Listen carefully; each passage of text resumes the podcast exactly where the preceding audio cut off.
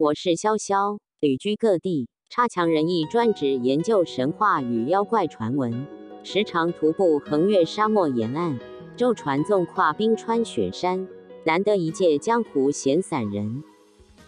潇潇奇谈研究室四：断交金剪刀。台湾早期许多建筑营造公司、土地发展公司，都会在开发工地的某处，准备几把传统造型的剪刀。其中有一把必定是金色，为何一定要有金剪刀？来起源于特殊的剪骨习俗。岭南地区因移民文化，在人离世土葬后的六年至六十年间，会重新开坟剪骨，为讨吉利，一般俗称剪金。金即骨头之意，将骨头放入瓮中，便称金豆瓮，或带金豆瓮回故乡，或就地再土葬。并非所有的金豆瓮都能回到故乡。